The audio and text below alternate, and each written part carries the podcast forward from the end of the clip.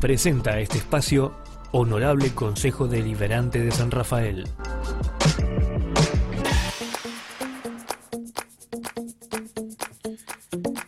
...4.47... 4.47 de la tarde, seguimos en el aire de Dial Radio TV, de Radio Rivadavia San Rafael. Y ahora sí está Néstor Ojeda, concejal del Frente de Todos, con nosotros. Concejal, buenas tardes. ¿Cómo le va? Gracias por venir. Hola, buenas tardes Joaquín y a toda la audiencia. Bueno, eh, concejal, bueno, la idea obviamente eh, de, esta invitación es hablar de, los proyectos ¿no? En, el cuerpo deliberativo de su autoría. Así que, ¿por, dónde pasa hoy por hoy el, tema? Bueno, estamos a ver, trabajando, hemos trabajado con un proyecto que, que involucra realmente bueno, al Club San Martín de Salto de las Rosas, que en el predio donde anteriormente se hacía la fiesta del caballo, hoy día está funcionando ya, digo funcionando ya porque es así, una feria, la Feria de las Colectividades, que me, domingo a domingo va creciendo y un proyecto que armamos en conjunto con la municipalidad, obviamente, para poder activar eh, puestos de comida de la economía regional, de la economía social, y hoy día podemos decir que hay más de 70 puestos que ya están trabajando, que se juntan todos los domingos, eh, y estamos activando este espacio que estaba parado, por decir estaba muerto, y hoy día ya está trabajando. Esto nos parece importante poder eh, aportar no solo a Salto de las Rosas, sino a San Rafael, un espacio donde la gente pueda encontrar un lugar donde ofrecer sus productos y trabajar allí. Bien, la Feria de las Colectividades, decía, ¿no? Justamente, este espacio que eh, en Salto de las Rosas es bastante conocido, ¿no? Por cierto, y que con la pandemia, obviamente, como todo, quedó ahí medio... Funcionaba anteriormente, era la Feria de la Colectividad Boliviana, que funcionaba en el predio del ferrocarril digo, con algunas cuestiones que se planteaban en cuanto a habilitación y demás.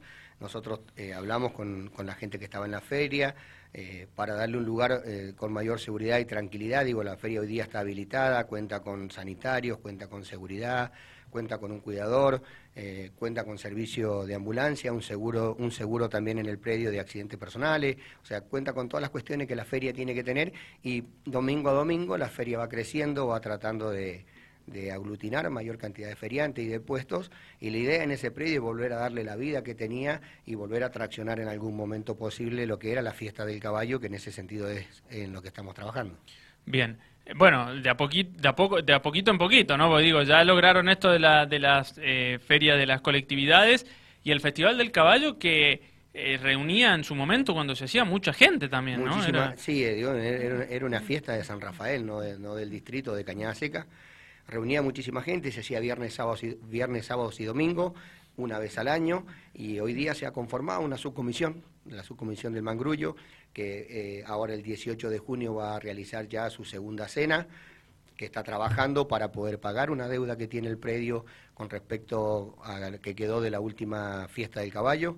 En ese sentido estamos trabajando. Digo, y los feriantes que hoy día están en la feria también tienen la oportunidad el día que se eh, que podamos volver a armar la fiesta, de trabajar y darle un colorido extra, extra al, Festival del Caballo. Eh, como bien vos decís, la pandemia eh, fue muy dura y, paró todo este tipo de actividad y bueno, para nosotros fue un gran, compromiso de parte de la Comisión del Club San Martín.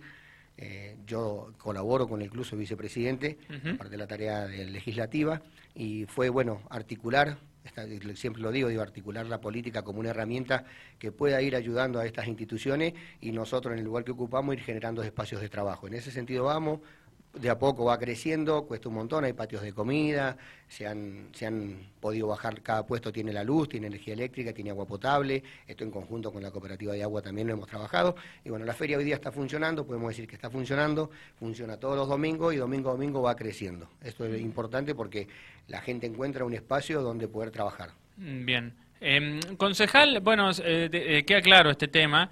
Pero saliendo de, aquí eh, y siguiendo con Salto de las Rosas, porque han estado trabajando con algo que tiene que ver con, los puntos de Wi-Fi en, en, ese lugar también, ¿no? ¿Cómo, cómo sí, para el primero de mayo hicimos una fiesta en la Plaza Manuel Belgrano de Salto de las Rosas, invitando a todos los vecinos a pasar el primero de mayo ahí, una fiesta familiar, la verdad que agradecer y concurrió mucha gente.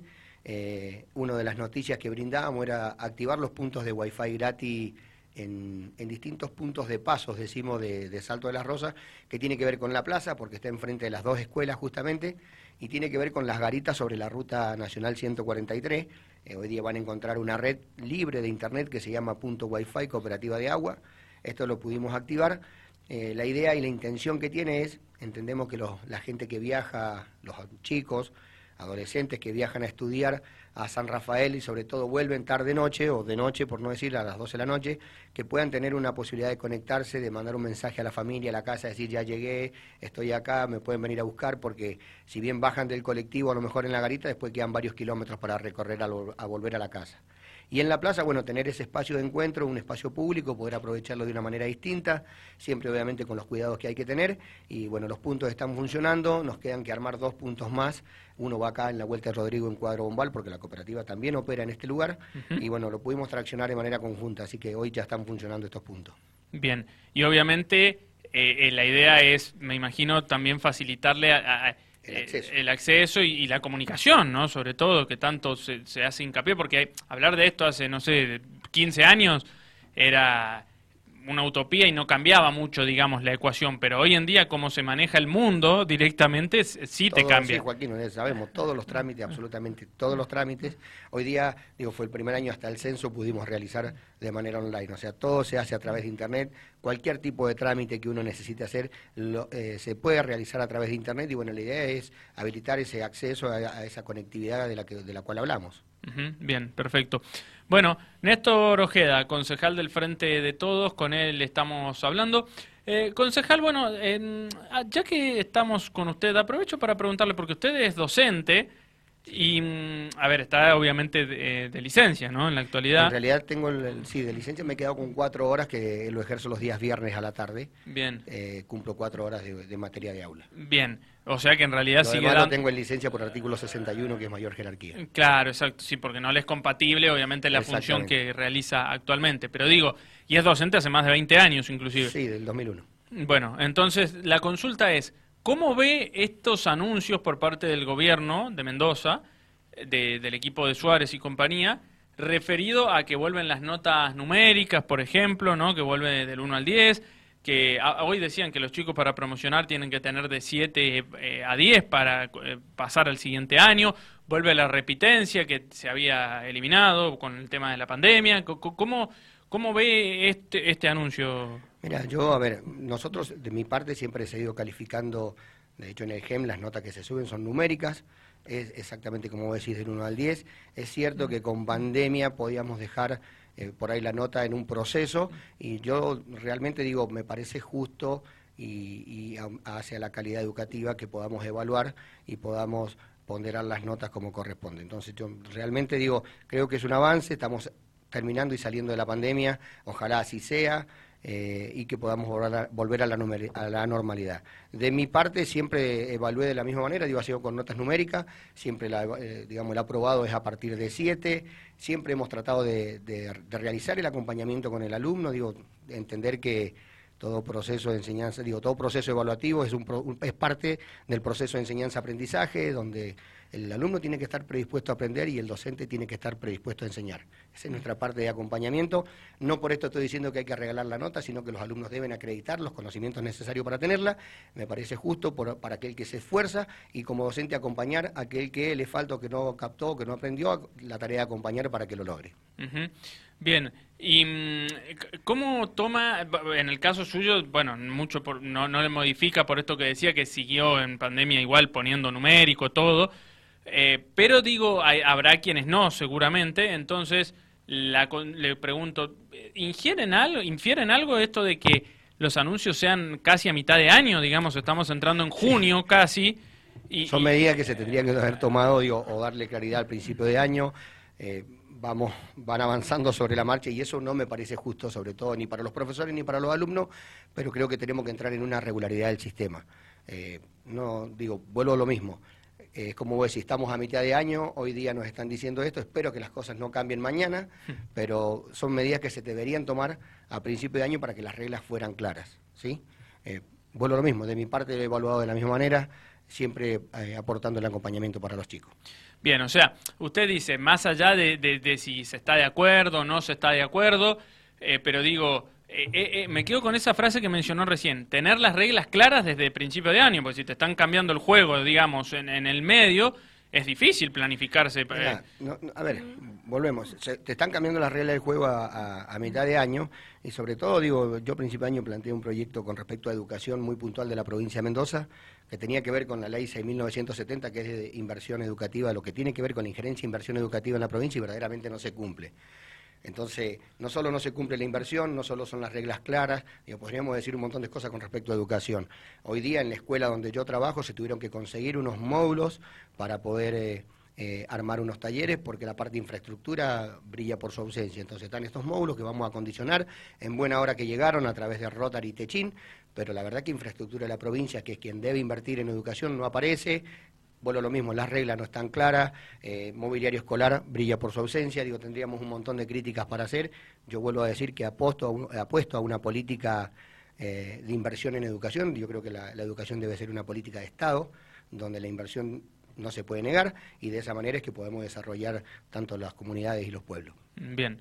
Bueno, eh, como para ir cerrando y retomando su labor en el Consejo Deliberante, Néstor Ojeda, concejal del Frente de Todos, ¿Qué, tiene en mente ahora para lo que se viene en este año? Hace, mirá, en realidad, volviendo al distrito, eh, hemos trabajado en otro distrito también, pero volviendo al distrito puntualmente, eh, nosotros, eh, Cañada Seca, sobre la ruta 143, se armaron unas colectoras, ¿sí?